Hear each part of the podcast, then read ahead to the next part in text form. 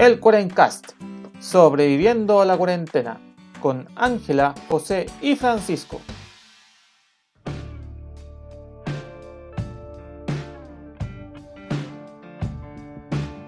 Buenos días, buenas tardes y buenas noches a todos los amigos de la internet que nos acompañan en este nuevo super episodio del Cuarencast. Aquí sobreviviéndole al bicho una semana más.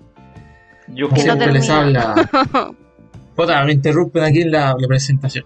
Eh, como siempre les habla su anfitrión José, aquí aguantando en Santiago Centro al bicho. Y como siempre me acompañan mis amiguitos de, por la internet, Ángela y Francisco. ¿Cómo se encuentran muchachos? ¿Cómo les va la vida?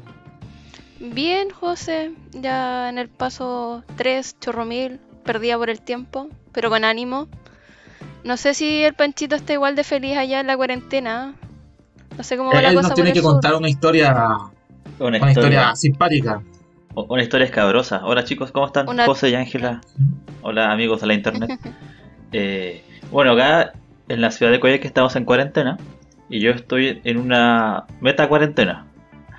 Porque ahora fui contacto estrecho de un contacto estrecho de un COVID positivo. Chan. Ah, o sea.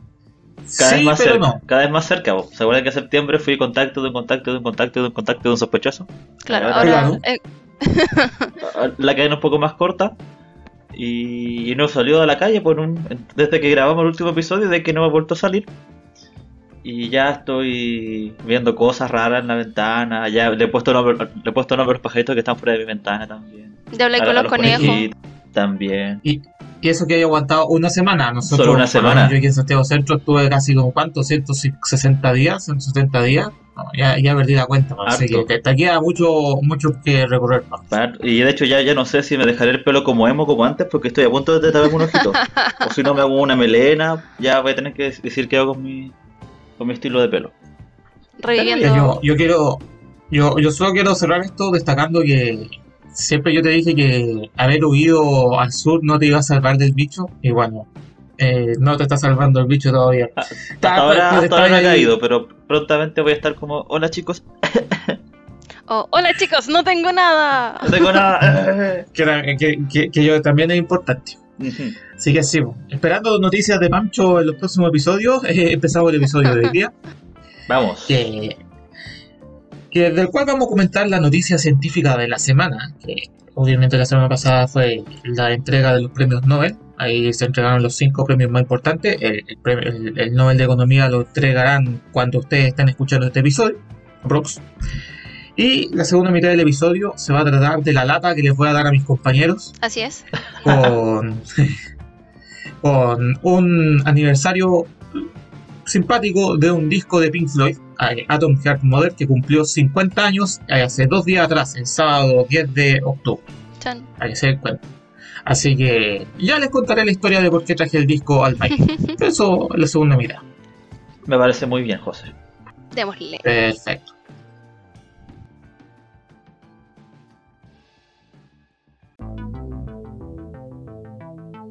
Y bueno, el- desde ya la semana pasada, déjenme abrir mi, super calendario para tener la, la claridad de las fechas. Claro, si no se me olvida, se me onda. Desde, el, ya el lunes 5 de octubre se empezó la entrega de los premios Nobel, ¿no? que son obviamente conocidos, extremadamente conocidos por el mundo. Eh, antes, de, antes de entrar a la premiación, quisiera recordarle un poco la historia de los premios Nobel, de dónde surge. Que no sé si ustedes han escuchado la historia de, de Alfred Nobel. Algo manejo. Era un personaje, que tenía mucho remordimiento. Y mucho dinero. Claro. Bueno, Un poco de que, que venía, venía de una familia de ingenieros, eh, es, es muy conocido porque inventó varios procesos químicos para explosivos, entre ellos la dinamita. Chan. Chan, chan. Eh, eso lo hizo eh, inmundamente rico, así como Burns. Sí, Asquerosamente rico. Asquerosamente rico, así como mi casa se está cayendo por la cantidad de dinero que estoy juntando. Onda así. Pero tarde o temprano eh, fue mejor que ver si se dio cuenta, eh, le, le entró el remordimiento de su invento porque está- por las aplicaciones militares que estaba teniendo. Se dio cuenta de que la, la dinamita, como, como servía para demoler en, mine- en minería, como, era muy buen explosivo, pero también lo estaban usando en bombas, explosivos. Y, y- y la guerra da un salto adelante cualitativamente de la, de la pólvora hacia la dinamita. Y Nobel se empezó a sentir como remordimiento diciendo de que puta, ¿sabes qué? Yo, yo inventé esto en la buena onda. Y resultó que no fue tan buena onda. Me pasé, po. Claro, estaba- entonces cuando, cuando estaba cerca de morir, decide dejar todo su dinero en un premio que, en un, en un premio que, que redundantemente premia lo mejor de la humanidad en el campo de la medicina, la física, la química, la literatura y la paz. Así es. Así con esto, con estas ganas de, de por lo menos limpiar un poco su nombre de, de su, de su mejor invento y quizá que más terrible también, él muere y inicia ya en 1901, si no me equivoco, los premios Nobel, lo que, que se van entregando prácticamente cada año, con algunas excepciones por ahí, por la guerra mundial y cosas por el estilo.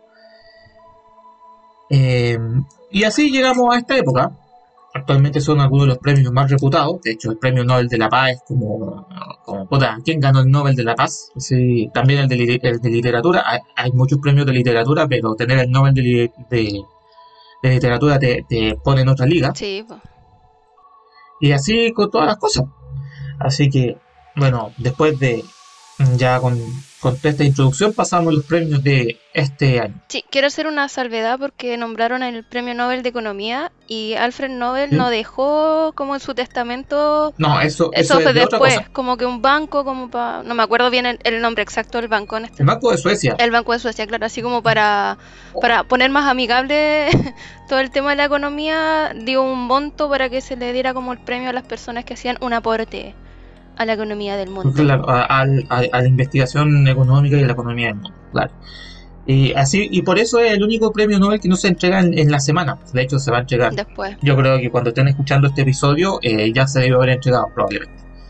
Eh, ¿quién, será, ¿Quién será el ganador? No tengo presta idea. No, no leo el futuro y tampoco me meto en las apuestas novelísticas.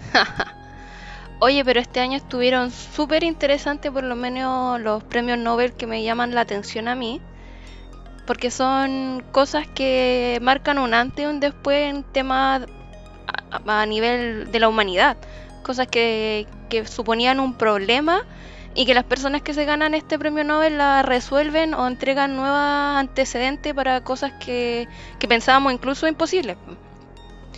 Claro, que son súper son súper interesantes los, los tres Nobel científicos. Suma- eh, son sumamente importantes. Sí, voy a partir con el premio Nobel de Química, que lo encuentro... Ya que ese fue el tercero. Claro, que eh, lo personal con el de física son los que me... como que... Oh, quedé así que, que crazy. Que ¿Qué más es- te llama la atención? claro que este año el premio Nobel de física recayó en dos mujeres grandes. Y... El de química, química. Química, exacto, el de química. Cayó en la francesa Emmanuelle Carpentier y en la estadounidense Jennifer Donna. Y ellas le- les hablan, les dicen que ganaron el premio por las tijeras genéticas. Ya, Sí, tijeras ¿Cómo genéticas. tijeras genéticas? Lo ¿Son que tijeras pequeñitas? e- es como una analogía de lo, en el fondo de lo que se hace. Bueno, estas científicas llevan mucho tiempo trabajando como viendo cómo las bacterias, en base a otro científico que también fue como una decepción que no se ganara el premio Nobel porque él como que les dio el pase gol, por decirlo, que es un español que se llama Juan Martínez, que él descubrió que las bacterias tienen como un sistema inmune que se defienden de los virus que los atacan, ¿cachai? A esta como sistema de defensa lo bautizó como el CRISPR, que en el fondo las bacterias lo identifican, toman como este virus que está atacando, sacan el, el gen de ese virus, lo sacan de su sistema y, y se salvan de ser infectadas. Entonces estas científicas dijeron, oye, este mismo sistema de, de poder identificar el gen, al igual que las bacterias, lo podríamos aplicar en, en temas de enfermedades. O sea, como aislar lo que está provocando la enfermedad, recortar, por eso le llaman las tijeras genéticas, sacar este segmento del ADN y reemplazarlo por uno bueno. ¿Cachai? Mira, claro. Y así va, va reemplazando secciones del, ya del ADN del, del bicho. Claro, y es cuático porque, bueno, entre todas la- las cosas que se pueden hacer, ya se están desarrollando cultivos que resisten a la sequía. Lo están modificando genéticamente para que resistan a la sequía, para que no necesiten antibióticos ni insecticidas. Y cultivos que pueden como absorber los metales pesados en, en distintos cultivos para mejorarlos, ¿cachai? Claro. Pero lo que es más cuático, que es lo que ya ahí empieza el tema de, de la ética, va a ser un tema que va, que va a sonar fuerte después, es que podemos empezar a, a recortar parte del ADN de enfermedades, como el tema de la anemia, cáncer, puede recortar la secuencia de ADN que está fallando, pero también se piensa que en el futuro vamos a poder modificarnos, así como, no sé, pues quiero que mis hijos tengan los ojos de color tanto. Queda mucho para eso porque ya no estamos hablando de un gen chiquitito, sino que como para tener las características, De, de grandes cadenas. claro, hay, es un- hay, hay que entrar a picar firme, Sí, pero, pero en el futuro, yo creo unos años más, eh, probablemente vamos a estar a ese nivel. A lo mejor nosotros ya no vamos a estar vivos, pero las posibles generaciones van a poder como determinar quiero un hijo con tal altura, con tantos ojos, con esto, con el otro. Y gracias, Ah, como, si Todos. fuera, como si fuera un catálogo. claro, como un Claro. catálogo, tú- así o como un vaya- avatar. Un avatar. un así. avatar, sí. Uno elige los colores. que ese es un tema súper importante porque con este tema de las tijeras genéticas eh, puede editar prácticamente cualquier ser eh, que tenga ADN. Y eso es prácticamente cualquier ser vivo. Entonces las posibilidades son eh, infinitas. Desde una papa hasta un elefante. Claro, una pava, lo que sea. No, y, lo, Bueno. y yo me la juego, ah, que en unos años más ellas pueden que ganen el Nobel de, de Medicina por los alcances que pueda tener esta tijera en, en erradicar ciertos tipos de cánceres y enfermedades que hasta el momento nos tienen agarrados de la cabeza, pero con el avance de esto y la tecnología van a- se va a poder sacar lo malo, poner lo bueno y eh, te sanaste. Eh, continuando justo con, con lo que Angie menciona sobre el, el Nobel de, la de Medicina, este fue el primero que se entre- entregó en la semana, que llegó a unos científicos, eh, no me acuerdo cuál de nacionalidad eran. Un británico y dos estadounidenses.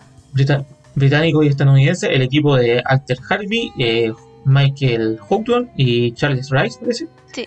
Que ellos tres, en distintas etapas de, de la investigación, eh, lograron descubrir el, el virus de la hepatitis C, cual es un importante avance para la lucha contra la hepatitis, que es una, enfer- es una enfermedad que a pesar de que uno crea que, ah, no es hepatitis, le dio por, por pelmazo, en realidad es una enfermedad súper común que, está en mucha gente, porque, porque cuando, te da hepatitis en realidad como que nunca se te va, siempre queda el virus dando vuelta en tu cuerpo, por lo tanto Sí, no, te- no puedes transferir, trans- eh, no puedes donar sangre, etcétera y puede generar daños como la cirrosis o el, el cáncer de hígado.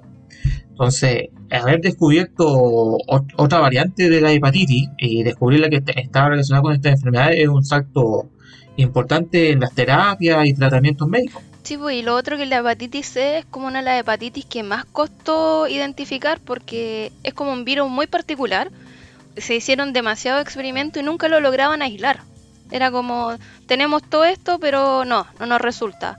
Y al final se dieron cuenta de que cuando, entre comillas, lo lograban aislar, se les olvidaba como la, la patita de atrás de la secuencia genética. Y en parte estos científicos eh, lograron identificar esto, que les faltaba la parte, y fueron de los primeros que lo pudieron como aislar en chimpancés que obviamente estaban intencionalmente infectados. Y, y el poder aislarlo les abrió, abrió un mundo, po, porque antes conocíamos la hepatitis A, que es la típica que te, la- por decirlo en vulgar o normal, porque te comiste algo que tenía caca, heces, material Ah, fecal. Está contaminado. sí. Claro, y la hepatitis B era más que nada por sangre y por, por relaciones sexuales que se transmitía. Pero la hepatitis B, perdón, la hepatitis C también se, tran- eh, se transmite por sangre, pero como no la podían identificar, todavía existía este problema de que mucha gente le transfundían sangre y, y se infectaban. enfermaba. ¿cachai? Ah, le podía dar. Ah, porque cuando hacían el examen de sangre no aparecía. No, porque No aparecía el, No aparecía el bicho. Claro, no tenían Ah, cómo mira. identificarlo. Entonces todo esto, el, el poder identificar esta es una revolución dentro como los bancos de sangre porque ya no vaya a tener este riesgo de contaminar a otra persona que por a veces motivo se enfermó Sí, po. y Claro, se enfermó y, y fue nomás. Imagínate que estés grave enfermo del hospital y te ponen sangre con hepatitis C. claro, te, te terminan de, de enfermar. Termi- termi- Terminan de trasquilar. No, pues, Pero bueno, y es fuerte porque la hepatitis incluso en, como en sus partes más graves puede generar que te tengan que cambiar el hígado. Sí, no. Puede, si es una enfermedad seria, pues, actualmente uno, uno la mira así como con cierto recelo, cree que ya está resuelto, pero es un problema que sigue ahí eh, asustando a la humanidad. El, el siguiente, premio importante, que es el de física, eh, se lo dieron a, a dos equipos de científicos distintos, Así que son a, Jense, a Reinar Jensen parece, y Andrea Guess, Sí, que reciben el premio por el descubrir un objeto compacto y supermasivo en el centro de la galaxia, que desde hace mucho tiempo estaba la hipótesis de que en el centro de nuestra galaxia, la Vía Láctea, había un agujero negro.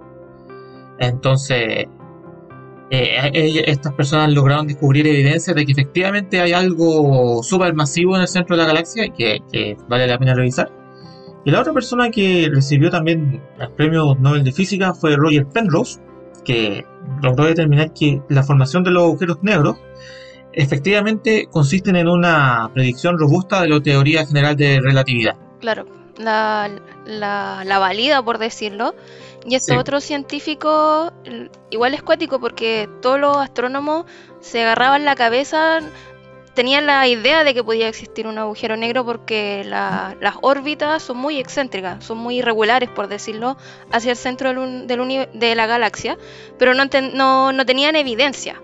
Y estos científicos eh, dan esta evidencia y esto ya se lo vamos confirmando con lo que fue el año pasado con la primera imagen del agujero negro que salió a la luz. Sí. ah, ¿verdad? Entonces, Pues era un, un puntito rojo que claro que nosotros es como tú, ¿qué es ese puntito rojo? No entendí nada, pero es súper cuático lo que hay detrás porque se pone en evidencia toda la teoría que hay años de estudio en una imagen que aparte fue toda un- una revolución científica porque para poder sacar esa foto, en teoría necesitaba un, un telescopio del porte de la Tierra, que es imposible. Y ahí se hicieron como todos los esfuerzos para que todos los grandes telescopios apuntaran hacia el mismo lugar, fueran sacando la foto. Después una chica genio logró hacer como el algoritmo para recopilar y armar la foto. Y, y ahí se, se dice, sí, efectivamente todo lo que pensábamos está, existe. No, Claro. no nos quedamos en la teoría y Sí. pasamos a la realidad. O sea, es casi después de un siglo de, de teoría. po. Sí, Porque Sí. incluso para Einstein el- los agujeros negros eran como algo que parecía de, de su teoría, pero le costaba mucho a él también creerlo. Él Sí, prefería, pues, haber, sí. estado él prefería haber tenido un error en, en esa predicción, porque eh, lo curioso de los agujeros negros es que llega a un punto que lo que está en el centro de, de la singularidad, que se llama, sí, que de ahí, ahí no aplica ninguna ley de la física que nosotros conozcamos. no, Porque nosotros cono- exactamente. Porque todos los, los parámetros, no sé, por la densidad, la presión, la masa, se van al infinito. sí. Y ahí, Sí. no sé, eh, na- nada de lo que conocemos opera ahí. Es como el mundo paralelo. Mundo alternativo. Un mundo Claro. alternativo. Por eso yo, por eso yo quiero llegar a esto, que es sumamente importante esto, porque finalmente, como, como dice Pancho, hemos estado hablando de teoría, teoría desde hace 100 años, 100, 120 años, que hablamos sobre la teoría general de la relatividad o, o ciertas cosas de ella. ¿sí? 100 añitos. Pero ahora ya estamos teniendo las pruebas eh, concretas. Y, Empírica. eso, y por eso, empíricas, de que efectivamente lo, lo que, lo que se pensó en el papel eh, ocurre. Y eso es sumamente valioso para el, para el mundo moderno. Porque significa que, oye, sé que a pesar de que estamos estudiando cosas que no vemos, tampoco estamos tan mal. No, pues lo bueno es que empieza, abre llaves para nuevos estudios, para nuevas cosas.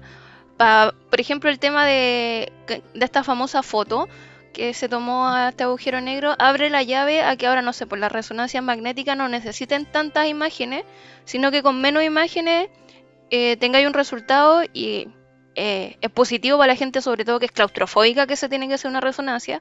Ya no van a tener que estar torturándose y todo el- como media hora, ahora lo van a poder hacer en menos tiempo, ¿cachai? Así, claro, ahí, un, ahí tienen un alcance práctico sobre cuando de, de estos descubrimientos de la astronomía que a veces uno los mira tan como, ah, qué lejos, si total puta es una cuestión en el centro de la galaxia, y no importa esa. ¿Qué me afecta? Pero tiene, claro, tiene alcance práctico. Sí, pues, mu- muchas veces lo práctico nace del proceso para llegar a, a lo que ellos quieren como Claro. Sí, demostrar. Como la técnica, más que el conocimiento propio. exacto. Exactamente. Bueno, finalmente ya pasamos a, los- a los Nobel ya menos científicos, pero no por eso menos importantes, el de literatura y el de la paz. El primero se lo dieron a la poetisa estadounidense Louise Glück, Sí. que yo no la había leído en Pelea de Perro, así que no nuevo. decirle. claro, así que no sabría decirles qué, qué, qué onda su obra. Pero dicen que, que tema, trata temas muy universales Sí. como la familia, lo- los hermanos, eh, la, la infancia, rememorar la infancia, todo ese tipo de cosas que son, yo creo que familiares a cualquier persona en el planeta. Entonces, cuando, cuando estás hablando de un idioma tan común, por mucho y de sensaciones tan comunes, alcanzas un público que es verdaderamente universal. Sí, Sí, pues en su como la descripción que te dan cuando te dicen por qué te ganaste el Nobel sale que ella con su inconfundible estilo universaliza la experiencia personal de Claro. cada uno. Claro. Claro, porque, porque efectivamente eso se refiere a experiencias que la gran, gran parte de la población tiene de una u otra forma. Y eso es, eso es valioso de rescatar. Y finalmente, el Premio Nobel de la Paz, eh, que esta vez no se lo dieron a alguien que hablaba bonito, como otros premios de, de años anteriores, donde se lo daban a, a algunas personas que hablaban puras payasadas. Eh, se lo dieron al Programa Mundial de Alimentos de la ONU, sí, así fue. que por, principalmente por contribuir a la paz en áreas de conflicto e impedir el hambre que sea usada el hambre sea usada como arma de guerra, Sí, además de, de luchar principalmente contra la inseguridad alimentaria. Y yo creo que es súper importante destacar el, el hecho de que hayan dado este premio en este contexto de pandemia, porque nosotros hemos visto en nuestras ciudades cómo ha aumentado el hambre en la ciudad, o sea, Sí. ollas comunes, eh, cajas de alimentos, eh, todas esas cosas te están indicando de que, oye, sabes que el problema del hambre es una cosa que uno lo ve muy De África. Ah, total, yo. eh, Casi to- como una caricatura. así como África, así como. mm, En realidad está ahí. Puede, puede que tú, algunos de tus vecinos tengan problemas con comida, tengan. Por ejemplo, en mi, en mi, en mi edificio de departamentos tenemos un rincón donde podemos dejar comida a los vecinos que no tienen mucho y ellos sacan lo que necesitan. Y ha funcionado bastante bien. Y eso pues, yo creo que es sumamente valioso eh, destacar de que, oye, hay un problema que es real, que es el hambre en el mundo, que se ha acentuado por la pandemia, entre las tantas cosas que ha acentuado la pandemia, y dar un premio a algo que visibilice este asunto. No, pues también en el contexto de cambio climático en que estamos, que hay zonas que antes eran muy buenas productoras de ciertas cosas, se están yendo a las pailas. El, el visibilizar eso, los cambios que está teniendo el mundo, pandemia, crisis climática, conflicto armado, es humanizar también la cosa. O sea, el Nobel de la Paz, valga la redundancia, es, es alguien que genera paz. Pero acá es como una organización, no es como una persona en sí. Yo creo que ahí Son está muchas como personas. eso es lo positivo, es como reconocer la labor que están haciendo, que están jugándose labor por otras personas, ¿cachai? No por algo en, en particular. Son cerca de 90 Ujú. millones de personas las que están parte de este programa de alimentación. Que Sí. igual es, y es lo básico, pues, o sea, ¿cómo planteas construir un- una sociedad más avanzada, con más educación, con más desarrollo eh, económico y cultural si es que tienes hambre? Como el- nosotros ya, ya lo hemos hablado acá en el, en el Cuarencast, que cuando uno tiene hambre no piensa correctamente, está ahí No, como alterado, no, no, Es que no puedes llevar tu vida, tu vida plena, es lo, lo más básico del ser humano, Así es. la comida. Sí, con ese último premio ya cerramos la entrega de, de- o el resumen de la entrega de los premios Nobel de este año. Eh, por lo menos yo, yo sigo insistiendo, el de La Paz no se lo dieron a alguien que habla bonito, que Sí. puta, se lo pasan eh, constantemente a personas que ah, solo, solo por hablar, algunos, a dar algunos discursos interesantes le dan el premio. Eh, espero algún día leer a la famosa poetisa, pero por ahora no. Oye, pero siempre en para Nobel de la Paz, no sé por qué, quizás a modo de mal, una broma de mal gusto, nos miran curiosamente a Trump y a Putin. Es que para Yo, algunas cosas, yo me voy a guardar mi opinión al respecto. yo creo que lo hacen porque en algunas cosas han aportado a la paz, en algo que a nosotros nos parece inentendible. Pero bueno, quienes lo nominan verán su lado amable en estos personajillos. Mira, hay, hay, hay 200 nominaciones al Premio Nobel de la Paz. Sí. Ahí pueden, pueden nominarme hasta a mí si quieren. No, Por favor. el dato y el dato curioso es que no, no me acuerdo, pero después de muchos años se libera a quienes nominaron al Nobel. Es como un secreto. Sí. Un secreto de Sí, Estado. Sí, sí. Sí. Sí, Si nominan a muchos pelagatos, y en realidad, puta, las posibilidades de que salgas nominados tú o Angie, bueno, son, tú, son un montón. No Nobel del cero. podcast. Nominado No, al Cuarencast. Ah, exactamente. Voy a llevar paz a la gente. Les traigo paz. Bueno, hace ya dos días atrás, el 10 de octubre, nuevamente revisando mi calendarito, hace 50 años atrás, para que se den cuenta cómo ha pasado el tiempo, un grupito de música llamado Pink Floyd publicaba su quinto disco de estudio en Gran Bretaña, que, era, cono- que es Atom Heart Mother o el disco La Vaquita, por su inconfundible portada con una vaquita mirando, mi- mirando el, el fotógrafo.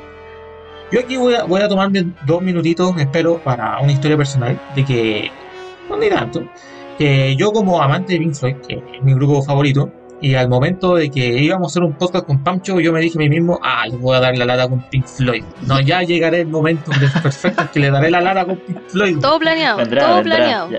Todo planeado. Y así, viendo que este disco iba a cumplir 50 años, eh, decidí traerlo, para, por lo menos para mostrárselo a mis compañeros que a lo más han escuchado The Wall, por casualidad, y para que saber sus opiniones y además contarle un par de historias sobre, sobre el disco. Para los oyentes que, que quizás, para ponerlo un poco en contexto, Pink Floyd fue una banda británica, eh, es una de las bandas más importantes de, los últimos años, de, los- últimos 50 años, 60 años, eh, porque fueron los primeros que iniciaron con el rock eh, psicodélico y después empezaron a evolucionar a otros géneros hasta, hasta consolidar el rock progresivo a mediados de los 70. Eh, este es su quinto disco de estudio, voy a resumir los primeros cuatro de manera bastante rápida para, para no desviarnos tanto. El grupo era conformado por Sid Barrett, Roger Waters, Rick Wright y Nick Mason. Sid Barrett era el principal compositor y en el 1967 sacan su primer disco, The Vipers at Gates of Dawn. El tema es que, que este es el primer disco de rock psicodélico popular. El, el disco fue extremadamente popular, estamos hablando del pleno 60, donde la psicodelia era lo que lo llevaba, tienen que entender eso. El tema es que Sid Barrett se vuelve loco. eh, algún día en otro post, en algún otro episodio futuro les contaré bien la historia de por qué se vuelve loco. No, entonces tienen que traer a un, a un guitarrista que lo reemplace, que es David Gilmour. Y el tema es que, como Sid era su principal compositor y letrista, que se va del grupo, estos cuatro permazos quedan con la tarea de, de ver qué hacen. Pues, si se les fue, acaba de ir el compositor, el que hacía la pega. ¡Auxilio! Entonces empiezan una, una larga etapa de, de experimentación, eh, donde empiezan a pasar por mi- distintas experiencias musicales, empiezan a tocar rock, espacial, sí, con psicodélico, hacen uno, algunos soundtracks para algunas películas de cine arte italiano muy perdidas por ahí, hasta que llegan acá, cuando ya se les ocurre empezar a ex- experimentar con el rock sinfónico y con obras de larga duración como como si fuesen clásicos. ¿Sí? Y así es cuando llegan al disco La Vaquita o Atom Heart Mother, eh, donde con ayuda de un amigo del, del grupo, un escocés llamado Ron Gissing, eh, plantean hacer un disco que tuviese una, una suite de larga duración, que, que es prácticamente su canción más larga. Si, si consideramos que Chain on You Crazy Diamond está dividida en dos, si la unimos es la canción más larga. Eh, y, yo quiero saber ahora, yo les quiero pasar la pelota a ustedes cuando les pasé el disco, ¿qué, qué, qué, qué, qué, qué les vino a la mente? ¿Qué les pasó? Mm, la verdad, a riesgo de que me quieras matar, la primera canción, que es la que dura N, que como decís tú, 23 minutos 40 está dividida segundos. como en parte, no me, no me movió tanto como la última, que es más, que ¿Sí? también es larga, pero era como más, la encontré como más, Más llevadera. más llevadera. Pero igual, si estás en tu volada y todo, escuchar la primera te. eh, no, no molesta, ¿cachai? Es como. Ah. No, y, y es como que interesante, porque como decís, tú estás acostumbrado tenés la idea de que Pink Floyd es psicodelia, y te encontráis con una canción que se aleja bastante de esto, y, y el que metan rock sinfónico igual es como. Ah, Mitch, no, no, no, no, lo, no lo pensaría, pero. me- no me, qué bruto que me gustó. Pero sí. Aparte que yo decía, ¿cómo tan larga? ¿Cómo no? Me volvería loca. Yo pienso que depende mucho cuando lo escuchas. Si que Sí, en tu del cama, estado de O si ánimo. ahí en el metro. Por ejemplo, yo lo escuché acá mirando la estrella desde mi terracita. Así como... Estaba ahí en tu, claro, así cualquiera. estaba ahí en Me tu puse cinco como- sentidos. Sí, sí, totalmente. Me, me puse, pero me puse en modo escuchar música. Y acá creo que voy a cometer una, una aberración musical. José, quizás deje de ser mi de lo que puede. A mí, a mí me gustó la suite inicial. Me gustó, me gustó bastante. Y eh, la, la, la suite, eh, esa parte de rock sinfónico lo encontré, me, me acordó a esta ópera musical de Jesucristo Superstar. Tiene como momento, momento así como, como de la parte más, más pomposa, del, como de la grandilocuencia de los- las trompetas o los vientos. Que lo, lo encontré parecido a esa, a esa obra. Y curiosamente revisé que también fue en la década del 70 que se escribió esa obra, así que Sí, me imagino que habrá, habrá tendencias musicales similares. ¿Qué era, qué era, eh, a ver, yo antes, antes de, de, de pasar a eso de la, de, de la música del momento y del- de, lo, de lo curioso que puede resultar, claro, el primer tema, el disco, tiene cinco canciones. El primer tema, que se llama Atom Heart Mother, es un tema homónimo, eh, abarca toda la primera mitad, dura 23 minutos 40 segundos. O sea, y está dividida en seis partes, las cuales, las cuales cuando uno ya las escucha varias veces puede distinguirlas con verdadera claridad eh, en las seis. Mantiene como una Eh. homogeneidad de todo el tema, pero hay como fragmentos. Claro, como como, uno- cambió uno y empieza otro. uno nota las seis partes. Para, para, que, para que empiecen a entender, tiene un coro de 20 personas, una sección de bronces eh, completa, o sea, son trompe- tres, trom- tres trompetas, eh, eh, trombones, eh, trompas y una tuba. Y para más remate, tiene un, so- un violonchelista que hace un solo, que de hecho tiene dos solos en el, en el, en el, disco. Para que se den cuenta la, la grandilocuencia de- del tema. Y aquí Pink Floyd mete toda, todo, toda su experiencia en la parrilla. Tiene eh, efectos de sonido, eh, cosas extrañas, eh, largos solos de guitarra que, que se confunden con el solo de violonchelo y después secciones de órgano donde, donde el órgano con efectos efectos de sonido lleva, lleva el tema, el resto del tema. Se supone que, que técnicamente es como una visualización épica de una batalla de la Primera Guerra Mundial. Mm, ¿no? ahora todo calza, pollo. Ahora todo calza, claro. Así que yo creo que está de fondo sonando parte del tema. Y, por- y esa, es la, esa es la gracia. La gracia era poder experimentar algo nuevo, hacer, hacer algo, algo distinto con, este, con, con esta nueva suite más grande. Y los otros dos, los otros cuatro temas, ya que son la parte 2 del, del disco. O sea, cuando recuerden que esto, en los 70 discos de vinilo, uno ponía una parte y después tenía que pararse, darle vuelta y continuar en la siguiente. Ya son cuatro canciones, eh, tres temas bastante más comerciales, bastante más sencillos, que se llaman If, eh, Summer 68, Verano del 68 y Fatal Song, que ya son temas un poco más, más- con estructura un poco más pop, si se podría decir, eh, por lo menos son, son más escuchables, entre comillas. Más llevadero. Más- eso, claro, son más llevaderos, son más tranquilos. Eh, el primero, If, es de un tema de- del bajista Roger Waters. El, el- verano del 68 es de Rick Wright, que para a mi opinión es el mejor tema del disco. A mí me gusta muchísimo esa canción.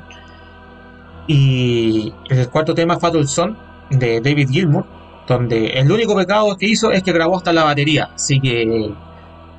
Y, ahí se nota, se nota que cuando si uno tiene un mejor oído musical, se nota que la batería está un poco desentonando porque no, no, era el baterista el que estaba tocando ahí. Y lo que menciona la Angie, que claro, el último tema del disco, Alan Psychedelic Breakfast, es otro tema largo, de unos 13 minutos de duración, está dividido en tres secciones, porque hay que variar el asunto. Em, donde aquí nuevamente volvemos a las experimentaciones sónicas y cosas por el estilo, eh, poniendo son- sonidos de cocina, Eso. simulando que una persona se está, está haciendo su desayunito Sí, eso, mientras van pasando paisajes sonoros. eso me gustó, que es como llevarlo a la cotidianidad de las personas. Como perfectamente yo podría estar tomando desayuno y escuchando esta canción y me voy a sentir como en el hogar. Claro, porque es una persona tomando, to- tomando el desayuno, es literalmente eso. Es un tema bastante tranquilo. No, y lo, lo que me gusta es que se desmarcan harto de, de este tema la psicodelia. Que es como. Hacen ese quiebre, por decir, de, de su característica que los llevó a la fama en un principio. Y empiezan a probar, po, ¿cachai? Y lo bueno es que les fue bien con esto, po, y lograron, ya en base a esto, lanzar una carrera muy buena, con muy buenos discos. Famoso de Wall, que es como de Dark Side of the Moon también, que es buenísimo. Así que si van al eclipse, pongan eclipse, se los recomiendo. Pero eh, me, me llamó la atención el... Es como no lo hubiera esperado viendo el, el antecedente que tenemos de Pink Floyd.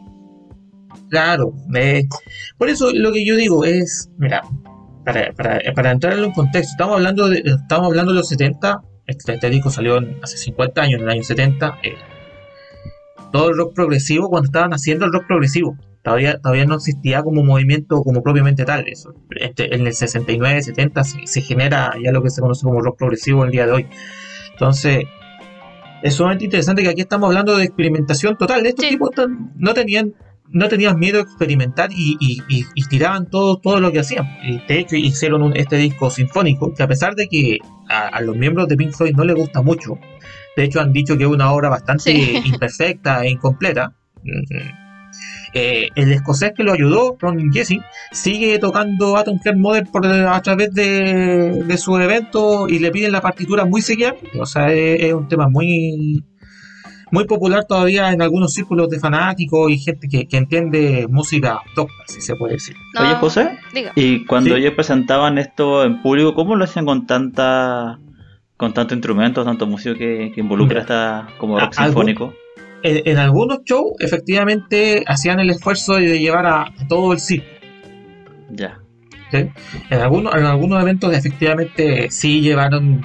hay, hay registros donde sí llevaron puta, eh, eh, los coristas, violonchelo, las secciones de bronce, todo el show. Y hay otros, pero cuando no tenían esa capacidad, eh, se varían entre efectos de sonido y cosas. Hay, hay un instrumento bien, bien, bien conocido por los fanáticos del progresivo, pero que no mucho por el resto, que se llama melotron. Melotron. Melotron tiene nombre de Melotron. Arcángel.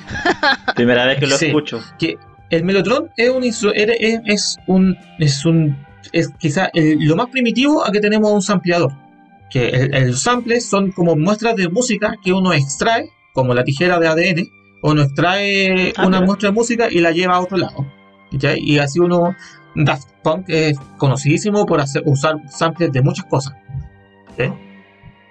Eh, entonces, el melotron era un instrumento, era como un teclado que cada vez que uno se- presionaba una tecla, sonaba una pista de audio. Y en vez de que sonaba una nota, sonaba una pista de Ah, audio. una y ahí, claro, y ahí uno podía tener un coro de A, coro, eh, el trompeta, eh, y, a- y a base con, Meter con ayuda del en un solo melotron. eh, eh, con ayuda del melotron y los órganos, y además también ya estaba empezando en los 70 el sintetizador. Mm, Entonces, con, con todo, con toda esa parafernalia de teclado y efectos, em- a- ayudaban a sacar el tema. Oye, pero a mí lo que más me gustó, el, la portada del disco. La, La portada vaquita. es un clásico, la vaquita. Por, por eso es que es el disco la vaquita. El disco la vaquita. No, y- Es el disco de la vaquita. No, y me, Eh, me llamó la atención la historia, como que no querían una portada que fuera muy rimbombante ni nada, y fue como contratemos a un fotógrafo, no me acuerdo el nombre, poco menos que le sacó la foto a lo primero que vio, oh, una vaquita, qué lindo, ¡Tin! Literalmente fue como, voy al campo ya que es una vaca.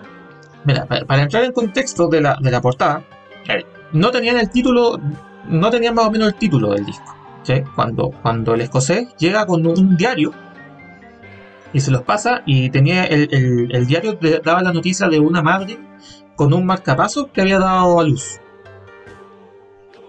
Entonces, y el marcapaso era atómico, era de esto. Entonces, ahí llegan al título Atom Heart Mother. Y con el título se lo pasan a, a un, a un chico Terry cualquiera, un fotógrafo, que va y saca el, va a la campiña inglesa y saca varias fotos de vaca. De hecho, la portada es una vaca, pero en la contraportada hay tres vacas.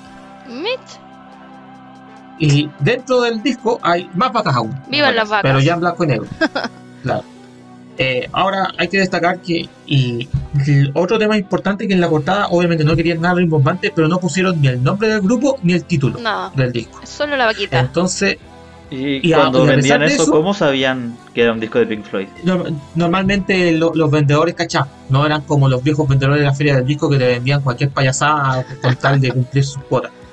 Eh, entonces, y aún así, sin todas estas cosas, el disco llegó al- a ser el más vendido durante algunas semanas en Gran Bretaña, lo que indica que, que los, du- lo- los gustos musicales en esa época eran bastante dis- distintos a los actuales. Y, y solo para terminar, justo lo que dice la Angie, eh, el fotógrafo, el chico Terry que mandaron, eh, se, llama, eh, se llamaba Storm Torgerson, que es probablemente uno de los fotógrafos más importantes de, portada de discos de la historia. es prácticamente él se, se hizo cargo de la discografía completa de Pink Floyd, desde hacerse Full of Secrets en adelante, con algunos discos que no tomó, pero mm. Y prácticamente hay muchas portadas icónicas que están a cargo de su estudio de, de, de- de su equipo. Ahí se sorprenderían si se ponen a investigar sobre, sobre las portadas de Pink Floyd y las personas que hay detrás, se van a dar cuenta que hay muchas portadas icónicas que donde estuvieron estas personas y de hecho en el, en el ambiente del rock progresivo el, el premio anual a como la mejor portada lleva el nombre de Stone. Mit, O sea, Interesante. marcó precedente como un nivel de calidad de portadas. Solo quiero añadir que la vaca se llama Lulubel tercera. Lulubel Tercera. sí. Exactamente. Sí, sí, está todo muy documentado. Si estamos hablando de Pink Floyd, está todo extremadamente documentado.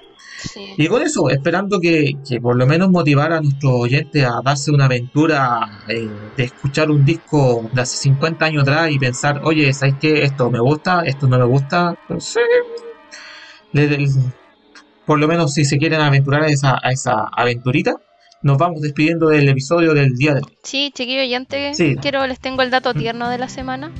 Por si. Oh, Vamos que se puede. ¿eh? Sí, que una revista chilena que se llama Guarizapo eh, hizo Guarizapo. un pequeño cómic de las aventuras de un pumita que se llama José Luis Rodríguez, pero para sus amigos es Joselito. Eh, un, un- Joselito. un compadre tuyo, José.